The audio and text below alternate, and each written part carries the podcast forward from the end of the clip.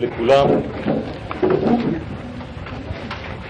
פתיחה חדשה בסייעתא דשמיא בשם ייחוד קודשא בריך ושכינתה. אנחנו פותחים בספר חדש, בעזרת השם, ספר שמות, עם פרשה חדשה, פרשת שמות, ובעצם כשנותנים שם לדבר, אז מגבילים אותו. כל דבר שאין לו שם, אי אפשר לדעת מה. זה בראשית. בראשית זה כל כך גבוה שעדיין אין שם. זה בראש, בראשית. כשמתחילים לתת שם לדבר, זאת אומרת שאפשר כבר לראות משהו. מה אפשר לראות? כל דבר שנקרא, שנגיד את המילה שם, זה מראה, מורה על גילוי.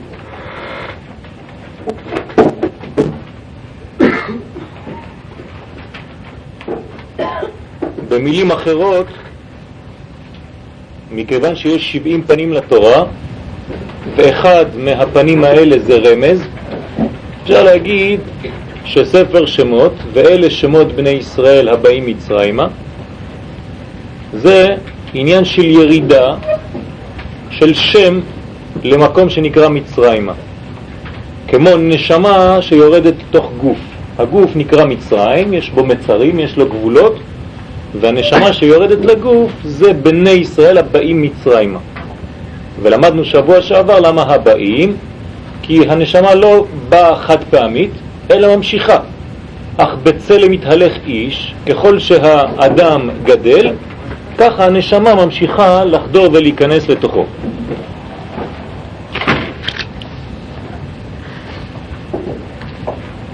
כל התיקון שאנחנו מנסים בסייעתא דשמיא לעשות זה להגיע לדרגה של הוא ושמו אחד. הוא זה החלק העליון, זה החלק המהותי, הוא, שאין לנו מושג בו. במה אפשר לתפוס קצת בחלק שנקרא שמו, השם שלו. השם שלו זה החלק כביכול התחתון, החלק הנמוך, היותר קרוב אלינו, שנקרא שם, שאפשר לתפוס משהו. אם נדבר על ארבע אותיות שם הוויה י' ק' ו' ק', הוא זה החלק העליון, זה שתי האותיות הראשונות, י' וה', ושמו זה ו' וה'. האחרונות. זאת אומרת, הגילוי הוא באותיות האחרונות. לכן בו' ובה' האחרונה, שזה החלק התחתון, שם יש שליטת החיצונים. שליטת החיצונים, ו' בגמטריה זה 6, ה' זה בגמטריה 5, 6 ועוד 5, 11. 11 ארורים, כנגדם 11 סממני הקטורת, שמתקנים, שמרחיקים את הקליפה את כל החיצונים כדי לשמור את הקדושה. למה דווקא באותיות ו' ובאותיות ה', ו' ה'? בגלל ששם זה החלק היותר תחתון, היותר נמוך, והקליפות נכנסות כל הזמן מהחלק התחתון, גם בגוף האדם, החלק הנמוך, התחתון שבאדם, משם מנסים לחדור, היצר הרע מנסה מטבור ומטה, מנסה לטפל באדם בכניסה מהצד הזה. לכן אנחנו רוצים להגיע לדרגה של הוא, זאת אומרת י' וה', ושמו ו' וה' אחד. לעשות חיבור שיהיה שלמות בעצם בשם, אבל בנו. כי שם הוויה זה גם אנחנו, בתוכנו, בתוך כל העולם. העולם מלא משם הוויה, ממלא כל אלמין וסובב כל אלמין, בלשון החסידות, בלשון הזוהר שמובא בתניא. אז ספר שמות זה כוח להביא גילוי. שם זה גילוי. נותנים שם לתינוק בגלל שהוא הגיע לעולם. נותנים לו שם. אם נתרגם את זה בספירות, שם זה החלק הכי תחתון שנקרא מלכות. זאת אומרת, כשאנחנו מגיעים לדרגה שנקראת מלכות, אז אנחנו מגיעים לדרגה שנקראת שם. אפשר לתת שם, רואים. לפני המלכות זה ירידה, זה השפעה דרך כל הצינורות עד שמגיעים למקום שאפשר לתת שם. זה נקרא מלכות. מלכות נקראת שם במילים אחרות. יש הרבה שמות לכל דבר, ואנחנו לומדים אותם לאט לאט, לפי הצורך. היום אנחנו לומדים שמלכות נקראת גם שם. בסדר? עכשיו, כשיש גילוי של שם, יש גילוי של דבר מסוים. מה הגילוי שיהיה בספר שמות? הגאולה. הגאולה זה שם, אנחנו מגיעים למלכות, מגיעים לחלק הכי תחתון, כביכול, שיגלה את החלק הכי עליון. זה החיבור בין העליונים לתחתונים, בין החלק של היודקה לחלק של הווקה. וזה עובר תהליך מיוחד שנקרא גלות. יש ירידה, בסוף הירידה יש עלייה. איפה בראשית? לא, בראשית זה עוד בחלק העליון. עכשיו בסוף בראשית אנחנו כבר יורדים, יורדים, יורדים עד לספר. סליחה? בתוך בראשית עצמה יש את כל החלקים האלה. אותו דבר, יש לנו קטר, דיברנו, הפרשה הראשונה של בראשית קטר, הפרשה האחרונה ויחי. ומה כתוב בויחי, שזה הפרשה האחרונה? גם כן גילוי המשיח. האספו ואגיד עליכם את אשר יקרא אתכם באחרית הימים, יקרא אתכם. אז אנחנו נתחיל, בעצם אפשר להגיד שספר שמות זה ספר הגאולה. כי הרי מדובר על גאולת ישראל, אבל מדובר גם על גלות ישראל. כי אי אפשר להבין את הגאולה מבלי להבין את הגלות. וכדי להבין את הגלות צריך להיעזר בכל מה שאמרו לנו חכמים זיכרונם לברכה. מה זה גלות? לא ניכנס לתוך כל העניין של הגלות כי הוא ענק. קודם כל צריך לדעת, כתוב במסכת סנהדרין, שהעולם הזה קיים לששת אלפים שנה. תנא דבי אליהו, ששת אלפים שנה הווה עלמא, שני אלפים תוהו ובוהו, תוהו, שני אלפים תורה ושני אלפים ימות המשיח. ככה כתוב במסכת סנהדרין, דף צדיק ז'. מה זה אומר לנו? שיש חלקים, העולם הזה בנוי לששת אלפים שנה. ששת אלפים שנה זה הזמן שיש לנו כדי לתקן את חטא אדם הראשון. למדנו פעם שאם אנחנו רוצים לצמצם את כל הסיפור של כל ההיסטוריה, אפשר לחלק את זה לשלושה חלקים, ככה מובא בהקדמה של ספר מאמר הגאולה של הרמח"ל, עליו השלום. חלק ראשון של הבריאה נקרא צמצום, שבירה ותיקון. זה החלק הראשון. מה זאת אומרת? האין סוף ברוך הוא מצמצם את עצמו כדי לתת מקום לנבראים. כי לולי הצמצום לא הייתה לנו אפשרות להתקיים בכלל. כי האור שלו כל כך גבוה שהוא צריך להמעיט את הכוח, את העוצמה של האור כביכול מבחינתנו. אז יש נקרא צמצום. כדי להגיע לצמצום הזה יש תהליך שנקרא שבירת הכלים, והשבירה הזאת, אחרי השבירה יש תיקון.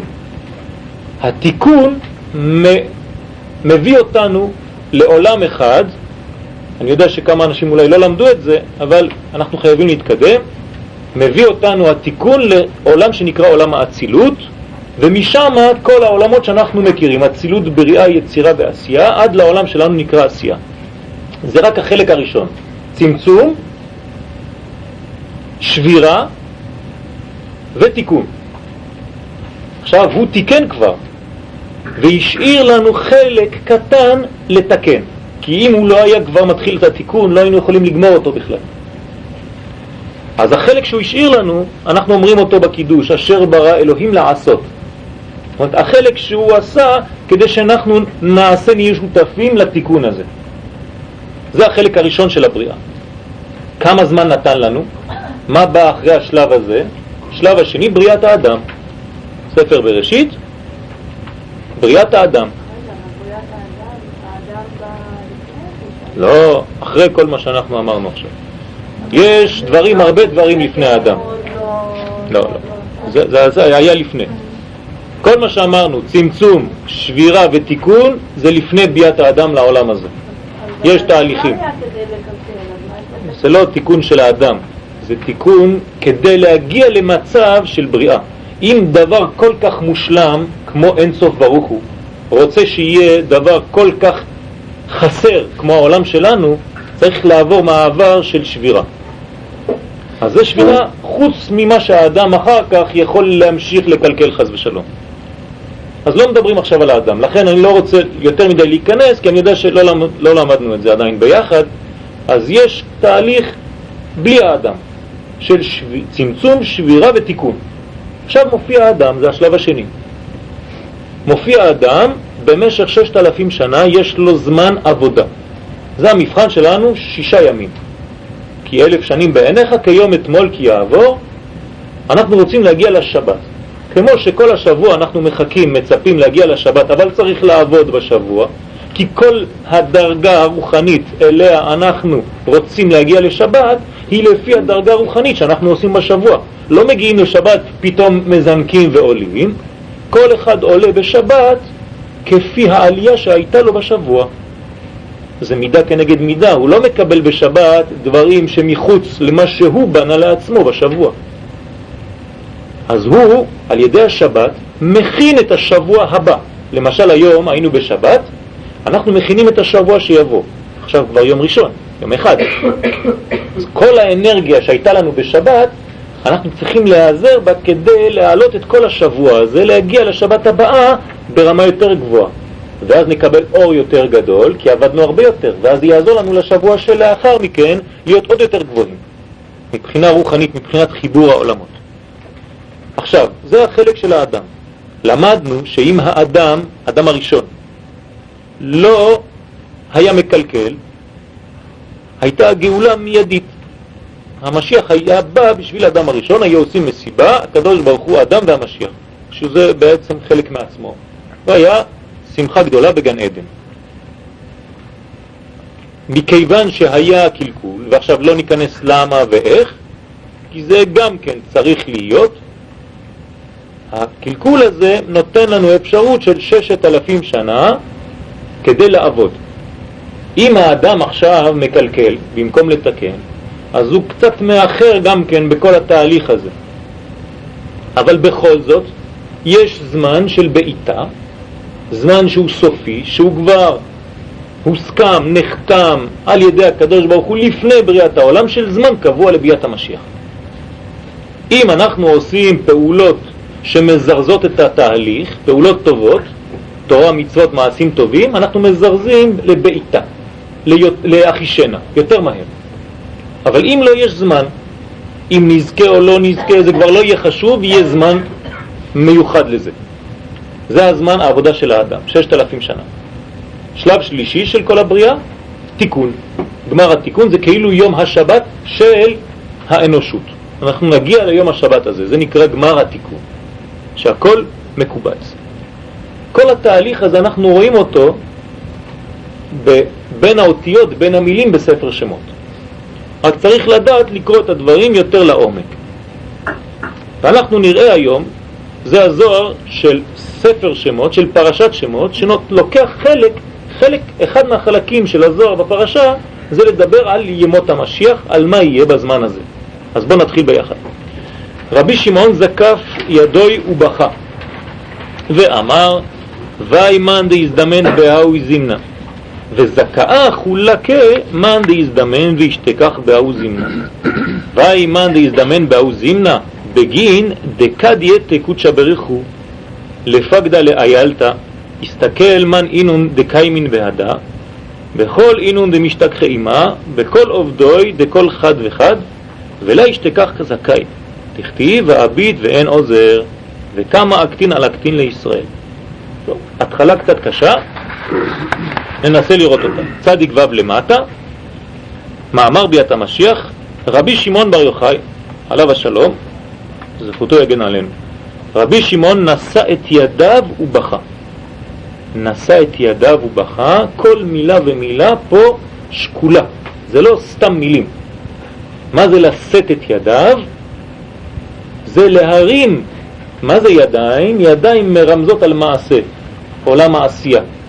כשאדם מרים את העולם שלו, העולם של המעשה, העולם הכי נמוך כביכול, שהוא עולם העשייה, לדרגה שנקראת ראש, שזה בשביל האדם, בדרגת האדם, בקומת האדם נקראת עולם האצילות, אז כביכול החלק הכי נמוך עלה לחלק הכי גבוה. אז הוא נושא את הידיים שלו, ולכן לפי הזוהר הקדוש אסור להרים את הידיים לריק. אדם שמרים ידיו ולא עושה כלום, אז זה לא בסדר לפי הזוהר הקדוש, צריך להרים את הידיים ולהתפלל, להגיד משהו שבקודש. אז רבי שמעון בר יוחאי כביכול מרים את עולם העשייה, או במילים אחרות את המלכות, את החלק הכי נמוך, לחלק הכי גבוה שזה כתר. ואז הוא מתחיל לבכות ואמר, אוי למי שיקרה באותו זמן. זאת אומרת, אוי למי שיחיה באותו זמן של ביאת המשיח, ואשרי חלקו של מי שיקרה ויוכל להימצא באותו זמן. שני דברים נוגדים, אוי ואשרי, למי שיחיה באותו דור. הוא מפרש, אוי למי שיקרה באותו זמן, ומשום כשיבוא הקדוש ברוך הוא לפקוד את האיילה. לפקוד את האיילה זה לשון חיבור, פקידה, את האיילה, האיילה שהיא השכינה, היא המלכות, נקראת איילה. כמו בשיר השירים יש איילה. אז מה הוא יעשה כשיבוא הזמן הזה של חיבור בין הקדוש ברוך הוא לבין השכינה, לבין המלכות, כמו איש ואישה, חתן וקלה, כשיגיע הזמן של החיבור, זאת אומרת זמן ביאת המשיח, יסתכל מי הם העומדים עימה. הוא יסתכל בין האנשים מי עומד עם השכינה הזאת. זאת אומרת, מי בצד של השכינה. ובכל אלו הנמצאים עימה, ויסתכל בכל המעשים של כל אחד ואחד. זאת אומרת, זה יהיה זמן מבחן של כל אחד ואחד, זה מבחן פרטי, כל אחד ואחד. לראות מה עשית בשביל החיבור הזה. לא כתוב מה חשבת, כתוב ויסתכל בכל המעשים. לא רק בכל המחשבות, רצית והאמנת וכל מיני דברים, אלא מה עשית. הלכה למעשה. הרי אתה רוצה שהגאולה תבוא בעולם הזה, לא בעולם הבא. אתה רוצה שהעולם, הגאולה יבוא בעולם העשייה. אז מידה כנגד מידה, אתה גם כן צריך לעשות משהו בעולם העשייה, כדי שיהיה גילוי בעולם הזה. למעלה יש כבר גאולה. בעולמות עליונים לא צריך גאולה. אותה גאולה שאנחנו מצפים לה פה. כי שם יש כבר אור, פה יש חושך. אז הסתכל בכל המעשים של כל אחד ואחד ולא יהיה נמצא צדיק. מה למדנו? שצדיק זה אדם שמחבר כראוי. זאת אומרת, זמן קשה, שכתוב ואביט ואין עוזר. עוזר זה אותיות זורע, זרע, זה כמו הצדיק. וכמה צרות על צרות יהיו לישראל. זאת אומרת שזה זמן לפני ביאת המשיח. צדיק זין למעלה. זכאמן דהזדמן והשתכח באהו זימנה. בגין דאו דהתקיים באו זימנה במהמנותה, יזכה לאו נהירו דחדווה דמלכה, ועל ההוא זימנה כתיב וצרפתים כצרוף את הכסף ובחנתים כבחון את הזהב. צדיק זין למטה. הפירוש שאנחנו לומדים פה זה הפירוש שכתב הרב אשלה. אשרי מי, זכר צדיק לברכה, אשרי מי שיקרה וימצא באותו זמן. מה זאת אומרת אשרי מי שיהיה באותו זמן?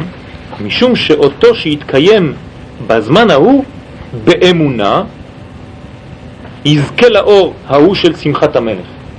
זאת אומרת, בזמן שלפני ביאת המשיח, מי שיחיה אשרה, אוי למי שיחיה אם הוא לא באמונה, אם הוא לא בצד של האור. אם הוא יהיה בצד של האור, אשרה חלקו. אשרה זה מלשון ראש. אז הוא יהיה באמונה. מה זאת אומרת אמונה? אמונה זה מלשון אמן, אתם זוכרים? אמן זה חיבור שם הוויה ושם עדנות. אתם רואים את שני השמות שיש? י' כו' ועדני בפנים? בין האותיות? בצבע אחר? י' כו' זה 26 ושם עדנות זה 65. ביחד זה 91 בגמטריה אמן, מלשון אמונה. אמן זה חיבור החלק העליון עם החלק התחתון של, של השם. זאת אומרת, גם בתוך הגוף שלך. כשאתה מחבר את החלק העליון, את הראש, אבל זה לא עוצר פה בגרון, אלא יוצא לפועל, אתה עושה משהו, לא סתם מחשבות טובות, אלא מחשבה הבאה לידי ביטוי על, על ידי מעשה, אז אתה כאילו קומה שלמה, אתה אמיתי, אתה לא מפסיק באמצע. זה נקרא אמונה, אתה מאמין. להאמין זה לא אני מאמין בראש, לא. אמונה זה לא זה. אמונה זה להעביר ולעשות. תראה לי שאתה מאמין, רואים אמונה, עושים אמונה, לא חושבים. אז מי שיזכה לזה, לאמונה הזאת, יזכה לאור. מה זה האור הזה? האור זה האור שעתיד הקדוש ברוך הוא להביא על העולם. האור הזה, כדי לקבל אותו, צריך להיות מוכן. איך? האור ההוא, בטח, שכבר היה. הידוע, המוכר, שנגנז. אומר הזוהר, לא הבאתי לכם שם, זוהר בפרשת נשוא. בראיה מאמנה, מי שרוצה ללכת לראות, דף קכ"ד עמוד ב', ככה אומר הזוהר הקדוש. בגין דעתידין ישראל למטעם מאילנה דחיה, בגלל שאני יודע, אומר משה רבנו, ראיה מאמנה זה משה רבנו מתוך גרונו של רבי שמעון בר יוחאי, עליהם השלום, אני יודע שבני ישראל עתידים בסוף הימים לטעום מאילנה דחייה, זאת אומרת מעץ החיים, זאת אומרת ללמוד פנימיות התורה, מה שאנחנו משתדלים בעניות דעתנו לעשות,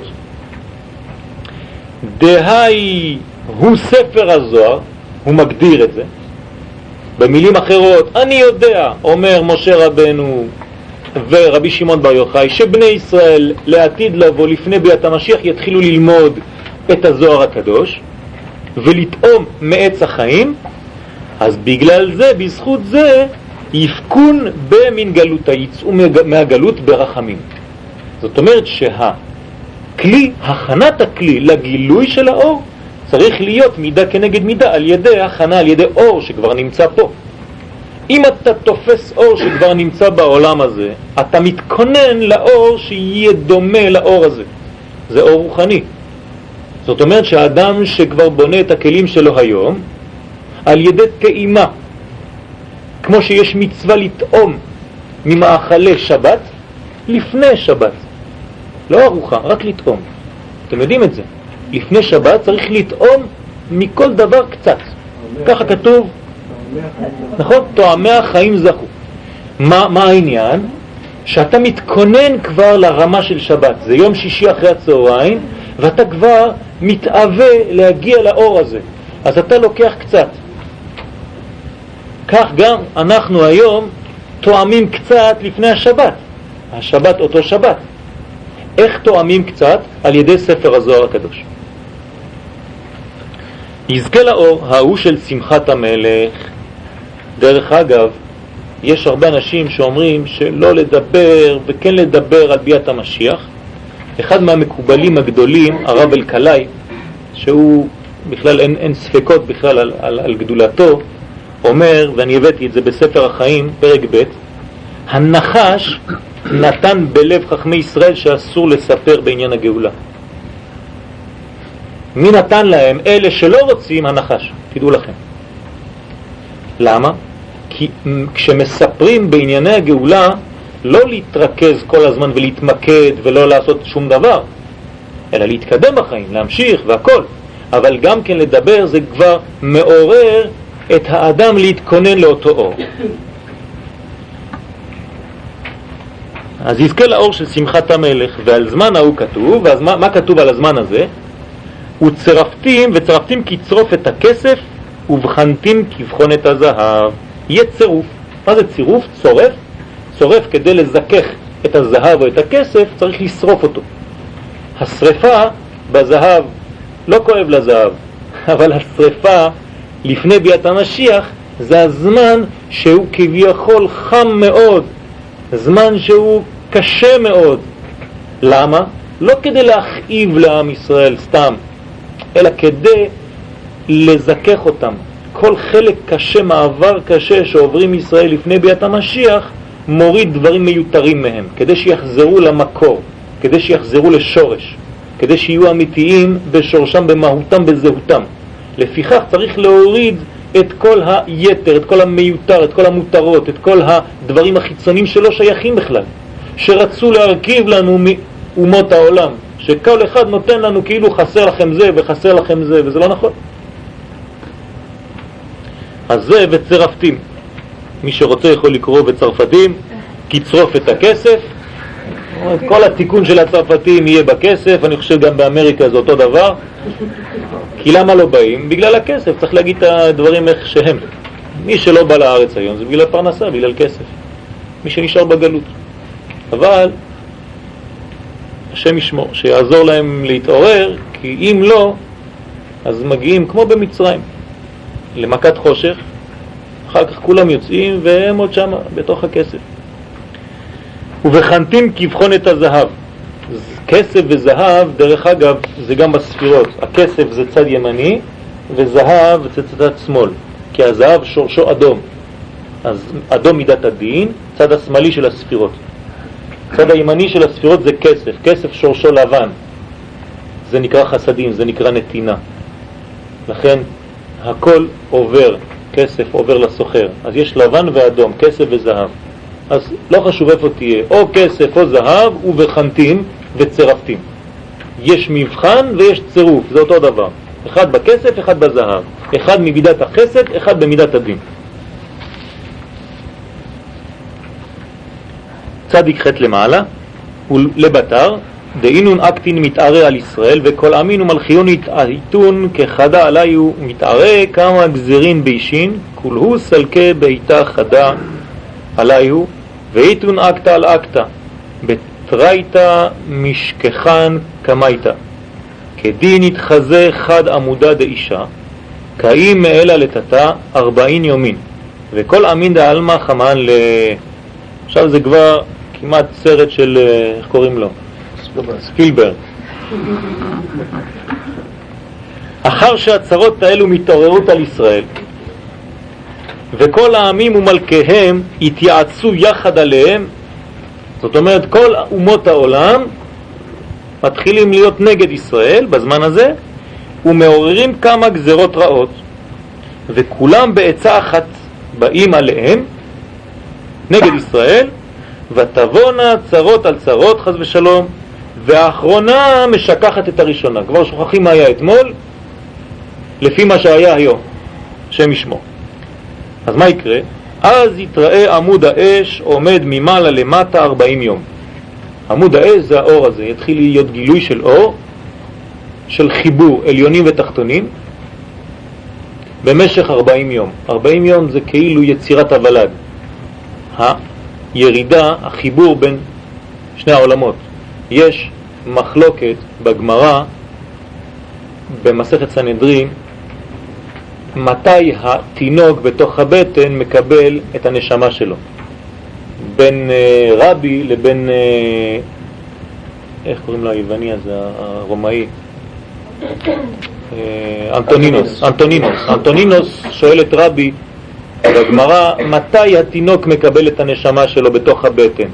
האם זה ביצירה או בזמן שיש חיבור בין האבא לאימא? ויש שם מחלוקת. בסוף אנחנו רואים שהנשמה כבר נכנסת בזמן החיבור בין האבא לאימא, ואז יש תהליך. כי הוא אומר לו שמה, אם לא, אז איך ראינו בשר שלושה ימים בלי מלח? זאת אומרת שבשר לא יכול להישאר בלי מלח. פה המלח זה הנשמה. אם לא היה נשמה בתוך אותו גוף של תינוק במשך 40 יום, איך הוא קיים בכלל? איך הוא מתפתח? אז ככה מסתבר שזה מיום הפקידה, מיום החיבור. לענייננו זה אומר שמאותו זמן כבר, מהזמן שכבר יש את החיבור הזה בין הקדוש ברוך הוא לבין כנסת ישראל, כבר נולד משהו, הנשמה כבר מתחילה לרדת. והאור הזה מתגלה 40 יום כנגד המם. כמו 40 יום שמשה היה על כמו 40 יום, בדיוק. יש תהליך של 40 יום. אם זה כבר 41, נכון? אמא, אם. אב זה שלוש. אב זה שלוש, א', ב', נכון? א' פלוס ב', שלוש. אם, 41. 41 פלוס שלוש, 44. ילד. אבא פלוס אמא שווה ילד. 44. ילדה? ילדה, כשאומרים ילד, זה, זה הילדים. בסדר? אבא פלוס אמא שווה ילד. אז אותו דבר. הקדוש ברוך הוא פלוס שכינה שווה משיח. זה הילד, ילד שעשועים. וכל העמים שבעולם יראו אותו. טוב, אתם תגידו לי, יש הרבה דברים, איזה, יש לנו פה עניין גדול, עצום. קודם כל, מה זה, ה... לפני שאנחנו מגיעים לשלב הזה של הגאולה, ראינו בשלב הקודם שיש הכנה לזה. יש הכנה לזה, תסבבו את הדף, תסתכלו מה עומד החסד לאברהם. חסד לאברהם אחידה. לבאר סוד חבלי משיח וסוד בעיטה אחי שנה. ואנחנו כמעט חוזרים על אותו דברים, אנחנו נקרא את זה מהר. העניין שהקץ יש לו שני עיתים, וסוד בעיטה, תהיינו שתהיה גאולה לישראל בנחת, עת לסחוק, ולא יזכו אל הקשרים שבהם. רק מי שכשר יזכה, וימותו כל החוטאים, ולא יזכו אל אחד מעיר ושניים ממשפחה. זאת אומרת, סלקציה גדולה שכבר לא יהיה אף אחד כמעט. ויש, אבל זה עכשיו יותר אופטימי, עד שיחליץ אני בעוניו, זאת אומרת, עד שהאנשים יתחילו להרגיש, ישובו בתשובה ויזכו כל החייבים. למה? והיינו שתרבה הצרה, יהיו הרבה צרות. אשר כמוהו לא נהייתה, שאף פעם לא ראינו צרות כאלה. שאין לישראל אז כי אם גבייתה מרוב עוני, האנשים כבר לא יודעים לאן ללכת. כולם מרגישים לחץ בפנים, לא מרגישים טוב, כאילו יש להם רק הם והעור על הבשר. ותרבה הבכייה, אנשים יבכו הרבה, יבכו הרבה, והתרככו הלבבות, כל זה כדי לרכך את הלב. אותו תיקון שדיברנו עליו, ניקיון. הלבבות הקשות, מרוב הצער, והיינו שכבר לא נשאר ההבטחה אלא בבורא, כבר לא מאמינים באף אחד, רוצים רק בבורא. זה לפני ביאת המשיח. נכון, נכון, נכון. נכון? לכן אומר הבן איש חי, עליו השלום בפירושו על שיר השירים, שבאמת יש הרבה תקופות, כמו שאומרת יפעת, שהיה את הזמנים האלה. אומר הבן איש ואף על פי כן, הגאולה האמיתית תהיה אך ורק באלף השישי. הגאולה, באלף השישי, זאת אומרת באלף שלנו. למה? כתוב בשיר השירים, השבעתי אתכם בנות ירושלים, אם תאירו ואם תעוררו את האהבה, אל תדברו יותר מדי על האהבה הזאת עד שתחפץ. מה זאת אומרת עד שתחפץ? אומר בן איש חי עד שת, זה שש בארמית, חפץ, הקדוש ברוך הוא ירצה באלף השישי שיהיה החיבור הזה ושאנשים יתחילו לדבר על זה. ואנחנו באלף השישי, ושם הוא מפתח את זה ואומר שבייחוד בחלק החצי השני של האלף השישי, לפני כניסת השבת, דהיינו הימים שאנחנו נמצאים בהם היום. אבל לא נאריך. תיקחו את ה, רק את, ה, את ה, איפה ששמתי קווים. אמנם צרה זו שתהיה להם אז היא כוללת כל הצרות יחד, עד שאין שום נחת משום בחינה, דהיינו בחינת הדלות. זאת אומרת, מגיעים לדרגה שאין כבר כלום. אין לחם ואין סמלה ואין נחת ואין מושב ואין בית ואין עיר ואין להם כוח מפני הקור, אלא כל אחד ואחד אין לו כי אם גבייתו מצרת השביה והמיטה והחרב, והקדוש ברוך הוא מחליף להם מיטה בעוני. זאת אומרת, זה חסדים. במקום להרוג, הוא הופך את המיטה לעוני. לעניין עוני זה לא סתם עוני פיזי, זה עוני מכל הבחינות, זה עוני של חסר, אנשים כבר בדיכאון, לא יודעים מה לעשות. תקפצו עוד, שכל הצרות שעברו על ישראל מעולם לא היה כצער הזה. עד ששם מתגלה משה רבנו, הנה משה רבנו שאנחנו מדברים עליו, המשיח לישראל, שיחיה ויבכה עמם בצרתם כדרך שבה הוא בכה עמם על נערות בבל. זאת אומרת, יהיה עניין של גם המשיח יבוא להצטער בצער הזה. סליחה, כן, משה זה משיח. מה שהיה הוא ראשי תיבות משה. ולא יאכלו, עוד פעם בחלק ה... ולא יאכלו שם אלא מה שימצאו שם במדבר, שורשים מלוכות. מה נאכל בזמן הזה? שורשים. איזה כיף. חוזרים לשורשים. זה לא לאכול שורשים, חלק מהאדמה. אנחנו נאכל שורשים, תבינו מה זה אומר. עכשיו, בשיעור הזה אנחנו אוכלים שורשים. למה מלוכות? מלוכות, מה עושה המלח? המלח מוריד את מידת הדין מהבשר. נכון? רק שנייה. כן, אקסוס. מה זה המלח? מה עושה המלח? המלח שואב את הדם, את מידת הדין, בולע אותו ואנחנו מנקים. זאת אומרת, שורשים מלוכות שכל הדין, כל הדברים הכאילו לא טובים, כי מלח זה אותיות לחם, אתם זוכרים? זה מלשון החלמה, או מלשון מחלה, תלוי איפה האדם נמצא. או שהוא מחל, מלשון מחלה, או שהוא החלים מלשון לחם, או מלח, שממתקים את הלחם בתוך המלח, ואז הוא מחלים, ואז יש מחילה. ואז הקדוש ברוך הוא מוחל על ההחלמה של המחילה של המחלה. ואז מה זה? זה, זה עלייה, כמו החולם. החולם מעל האותיות זה אות, נקודה מעל האות. אז נקודת חולם, כשאדם יודע שאין רק גוף, יש גם נשמה, אז הוא כמו חולם, אז הוא חולם. מה קורה לאדם כשהוא חולם? הוא מתרפא. החלמה מהירה. אז יש אנשים שנשארים בגלות ולא רוצים. מה זה גלות? זה אותיות גולה, ג' ל' ה'. זאת אומרת שיש פירוד. מה זה גאולה? לשון גאל. זה אותם אותיות, ג' ול' נשארים, אלא שהה הופך להיות א'. זאת אומרת, הפיזור הופך להיות אחד. זה הגאולה, שכל הפיזור של הה הופך להיות אחד, א'. כמו בפרה, פרה אדומה, שהופך להיות אפר.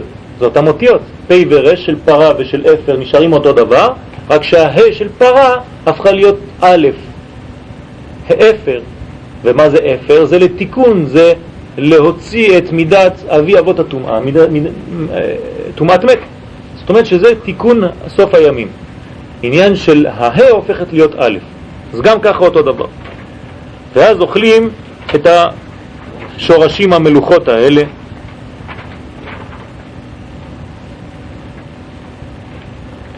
אז ישובו כולם בתשובה, ומי שלא יסבול ויאמר אלך, לא יכול, לא, לא יכול לסבול יותר לגור פה, יותר מדי קשה, אני יוצא מפה. לאן? אלו עובדי כוכבים. כל מי שגר בחוץ לארץ נקרא עובד כוכבים, לפי הגמרא, קשה. אז ייחלה עמהם, חז ושלום. הולך לאיבוד שם. והשאר יצורפו בצער, כולם יצורפו. אתם רואים את הזוהר? יצורפו, צרף, בצער, יהיה קשה, כל אחד לפי שיעור אבונו, כל אחד לפי התיקון שלו, איפה שהוא נמצא. הצדיק יתברך השורך המלוח במאה, והצדיק אוכל כבר שורשים, אז זה בסדר. הוא יאכל את השורשים המלוכות, זה הכל מתברך בגוף שלו, ויחזיק באלוהיו, הוא יהיה באמונה, יחזיק מעמד. הבינוני ישוב, יש לו עוד אפשרות לחזור, והרשע תלוי, או יידחה או ישוב ויצטער. כל אחד לפי החלקים, זה הזמן הזה. תחזרו לזוהר בבקשה. נקרא רק את החלק התחתון, מחמת הזמן הקצר. בהוא זימנה, צדיק ט', בזמן ההוא התעורר מלך המשיח לצאת מן גן העדן, גן העדן ממקום ההוא שנקרא כן ציפור. המשיח נמצא במקום רוחני שנקרא כן ציפור, זה עולם הבינה. זה פה, בספירות העליונות, נקרא כן. הבינה נקראת כן, מקננה בקורסאיה. שם יש עניין של בינה, 50 שערי בינה, שם זה כל הכוח של החוכמה. חוכמה יוצאת על ידי הבינה, ואז המשיח יש לו את הכוח הזה. והתגלה בארץ הגליל, בצפת, בארץ הגליל, וביום ההוא שהמשיח יצא לשם יתרגז כל העולם. ובמירון, צפת מירון, יתרגז כל העולם, כי המשיח בעצם, אתם יודעים שאנחנו בתורת הקבלה, זה לא בא מהודו, לא מהמזרח הרחוק, זה מהמזרח הקרוב ביותר, בירושלים, יש לנו עניין של גלגולי נשמות. אנשים שחושבים שהגלגולי נשמות בא מחז ושלום מכל הדברים החיצוניים, טועה טעות חמורה. אי אפשר להבין את היהדות בלי גלגול נשמות. הבסיס של התורה זה גלגול נשמות. בסיס של הקבלה, אי אפשר להבין כלום. אנחנו הדור היום שכבר היינו במצרים. ודור רביעי ישובו הנה. יש מחלוקת בגמרא על, על עניין של תחיית המתים, איך להאמין, על ידי שכתוב דברים שכבר אנשים לא קיימים, שהם חוזרים.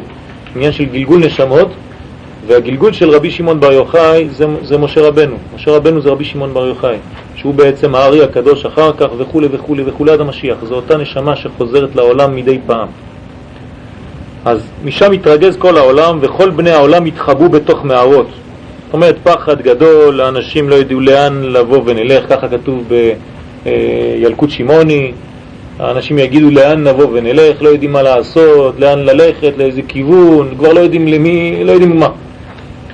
אז זה נקרא להתחבא בתוך מערות, כל אחד נכנס כבר בבית שלו, בבקעות שבאבנים, ולא יחשבו להינצל, האנשים כבר לא יודעים מה יהיה. ועל זמן ההוא כתוב, ובאו במערות צורים במחל, במחלות עפר, במחילות עפר מפני פחד השם, ומהדר גאונו בקומו לערוץ הארץ. אבל כתוב שהמשיח יתגלה שם ויגיד, כל מה שעשיתי לא עשיתי אלא בשבילכם, הקדוש ברוך הוא אומר, אל תתייראו, אל תפחדו, כל הצער הזה זה רק תקופה, תקופה שחולפת, בעזרת השם בפעם הבאה או בפעמים הבאות, מכיוון שכמעט כל ספר שמות, לפחות ההתחלה שלו, עד יציאת מצרים מדבר על גאולה, אז אולי נדבר כמה, בכמה אופנים על הכיוון הזה, ונראה איך, איך זה עובד. מפני פחד השם, מפני פחד השם זהו הרגזה של כל העולם. מהדר גאונו זה משיח. משיח מפחיד. אנשים פוחדים. או שבגלל שעכשיו הם קנו ג'קוזי, זה מפחיד אותם. פעם אחד אמר לי, מה הוא יבוא עכשיו? עכשיו רק בניתי בית, מה אני אעשה? תשבור לי את כל הזה. יש מפחדים, כל אחד מפחד בתחום שלו. כן. יש פוחדים בגלל שהם אומרים, וואי וואי וואי, באמת, תראי אם הדתיים האלה צודקים, מה אני אעשה? יש פוחדים בגלל שאפילו שהם דתיים לכאורה, הם לא יודעים מה, מי, מה, מה קורה פה, לא, לא מבינים כלום. היחידי שמשאיר לנו קצת משהו בעניין הזה זה הרמב"ם, והוא בעצמו אומר אף אחד לא ידע מה יהיה עד שיהיה. אז אף אחד לא ידע כלום. אבל יש לנו מצווה ללמוד. בקומו לערוץ הארץ. צריך רק להאמין שזה רק לטוב, לא לפחד. הוא כאשר יקום המשיח ויתגלה בארץ הגליל, משום שהוא מקום הראשון שנחרב בארץ, בארץ הקודש על ידי אשור.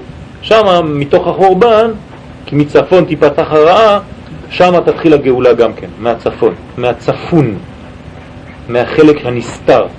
צפון מלשון צפון. שמשום משם, משום זה יתגלה שם תחילה לכל מקום, ומשם יתעורר מלחמות על כל העולם, מלחמות טובות לישראל. זאת אומרת, לא דברים רעים, חז ושלום, זה לא, לא להפחיד, אני לא, לא רוצה לדברים סתם להפחיד, יש לנו מזה בעזרת השם יציאה גדולה. אנחנו נפסיק פה כדי ל, ל, ל, להספיק גם את החלק השני. אני מצטער כי השיעור קצת מהיר, אני נוסע לחו"ל עוד כמה שעות. ממי? איך ידעו? ידעו, ידעו. פעם אחת שאל אותי איך אני אדע שזאת אשתי, אמרתי לה כשהיא תבוא אתה תדע. ידעו, נדע. יש סימנים, יש הרבה דברים, לא לפחד. איזה דף אנחנו? תדע או לא תדע, לא חשוב, איך היא תהיה, אתה תבין. היא יכולה להיות דומה לכמה. אתם זוכרים, נכון? לבד. מה זה? דף פ"ה. לא, לא, לא, כבר עברנו את זה. לא, לא, לא. היה פ"ז. לא, כבר עברנו את זה, כן. כן. כבר התחלנו כבר, פ"ח, בטח, פ"ח, באיכות הנבואה. מה עניינה? הנה נתבהר כי אור אחד, כבר התחלנו את החלק הזה אפילו, אז וזהו סוד מה שכתוב בצדיקים, שנכפל שמם. מה זאת אומרת?